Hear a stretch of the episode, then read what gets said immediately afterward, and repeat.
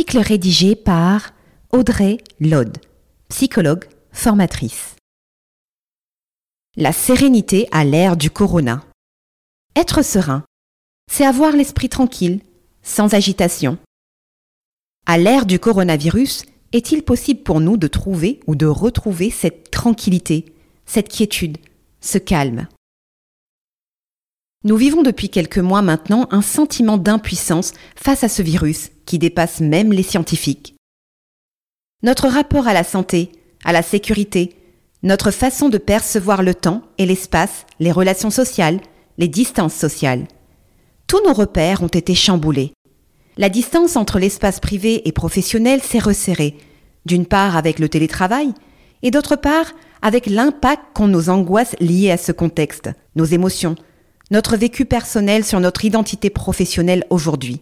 De multiples incertitudes persistent sur l'avenir, l'évolution du virus, la résolution de cette crise, la réapparition future de ces virus dans le monde. L'arrivée du Covid-19 dans nos vies nous reconnecte à notre nature primaire et nous rappelle que nous ne sommes pas immortels, que notre vie est précieuse, que les relations et les liens sociaux sont essentiels à nos vies d'humains. Ce micro-organisme est venu également pointer un miroir grossissant sur nos difficultés personnelles. Alors, est-il possible de rester serein face à cette situation? La question à se poser en premier lieu serait plutôt est-il nécessaire de rester serein en permanence face à ce contexte critique? Eva Louz, sociologue, a très bien pointé cette dictature du bonheur dans laquelle nous vivons aujourd'hui. Sa vision de cette injonction du bonheur peut être accentuée par l'évolution massive et rapide des nouvelles technologies qui nous offrent un accès au plaisir, au bonheur, à la connaissance, en un seul clic. Le revers de cette médaille pour l'humain est que ce bonheur à portée de clavier nous maintient dans l'illusion que la normalité serait d'aller bien.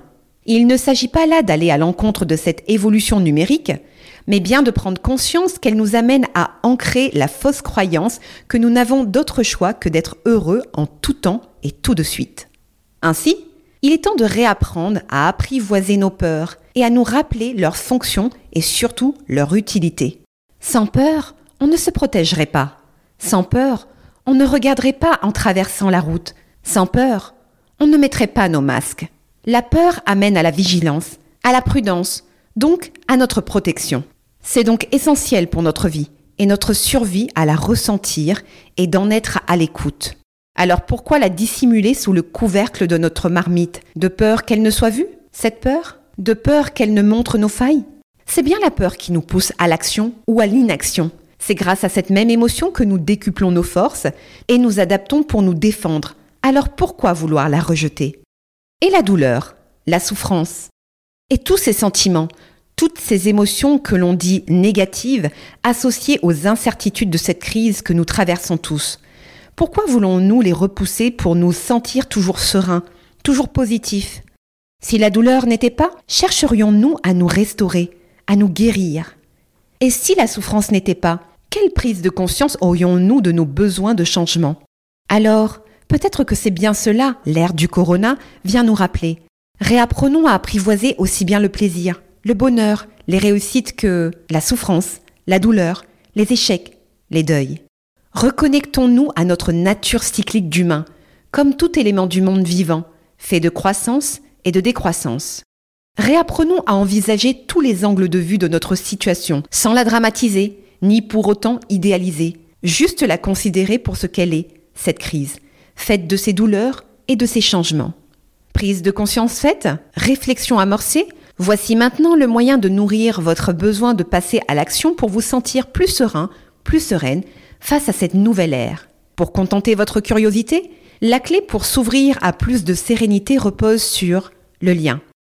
Ce lien pourrait se décliner en trois points clés. Le lien à soi. Se prescrire du temps pour soi. Faire des pauses pour être à l'écoute de ses émotions, de ses besoins, faire le tri entre ses peurs rationnelles et irrationnelles, continuer à prendre soin de son écologie intérieure, son sommeil, son alimentation, son physique, se nourrir l'esprit de moments de qualité, traiter un seul problème à la fois, ne pas chercher à rattraper le temps que l'on croit perdu au risque de s'épuiser mentalement et émotionnellement dans la vie personnelle comme professionnelle. Deux concepts à rappeler ici. Notre cerveau n'est pas multitâche. Les neurosciences l'ont démontré. Il est donc important d'appliquer le principe du un temps pour chaque chose. Aussi, notre système de veille, sommeil, est étroitement lié à celui des émotions. Alors, s'occuper de son rythme est essentiel pour continuer à avoir de l'énergie sur le long terme et se sentir apaisé. Pour s'ouvrir à soi, il existe plusieurs outils d'autopratique qui ne dispensent pas de contacter un thérapeute selon l'intensité de ses difficultés. Voici une liste non exhaustive d'outils psychocorporels. L'EFT, Emotional Freedom Techniques. La cohérence cardiaque, la méditation de pleine conscience. De nombreuses applications numériques offrent ces pratiques. Petit bambou et Respire Lax par exemple. Le lien à l'autre. Réinventer les relations sociales avec la distance physique de protection. Trouver le juste milieu entre être prudent et ne pas rester figé par la peur. Se rappeler qu'on n'attrape pas le virus par un sourire, par un regard, ni même en disant bonjour. Gardez en tête que face à ces changements et ce contexte de crise, chaque individu a son propre rythme d'acceptation de la situation. Il est important d'éviter de comparer son ressenti à celui de ses proches ou collègues. La peur active notre instinct de survie et peut provoquer des comportements agressifs, de la méfiance et d'autres mécanismes de défense. Tolérance et patience sont donc de mise. Les émotions sont communicatives et contagieuses. Alors prêtez attention à vos proches, enfants, collègues, autant dans ce que vous donnez que dans ce que vous recevez comme émotion. Le lien au monde. Restez connecté, s'informer pour comprendre, oui, mais en choisissant d'accéder à des informations de qualité, référencées scientifiquement et en évitant la surexposition aux médias. Se connecter à nos capacités de résilience d'être humain. Boris Cyrulnik, neuropsychiatre, évoque la solidarité comme un précieux facteur de résilience. Gardez en conscience que chacune de nos actions implique et impacte autrui autant que nous-mêmes. Ces préconisations sont, bien entendu, à ajuster à votre contexte, à vos besoins, L'être humain possède en lui toutes les ressources nécessaires pour faire face à des situations de stress. Cependant, il est important de vous faire accompagner par un thérapeute en vous basant sur trois signaux d'alerte. 1. L'intensité de vos émotions dépasse vos capacités à prendre du recul. 2. La fréquence de vos émotions désagréables est trop importante.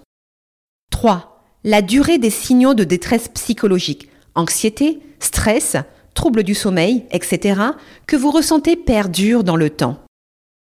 Par ailleurs, des études londoniennes ont démontré que les personnes les plus susceptibles de développer des troubles en situation de pandémie étaient les personnes qui souffraient de troubles psychologiques et psychiatriques en amont du confinement, ainsi que des professionnels fortement exposés au risque de contamination.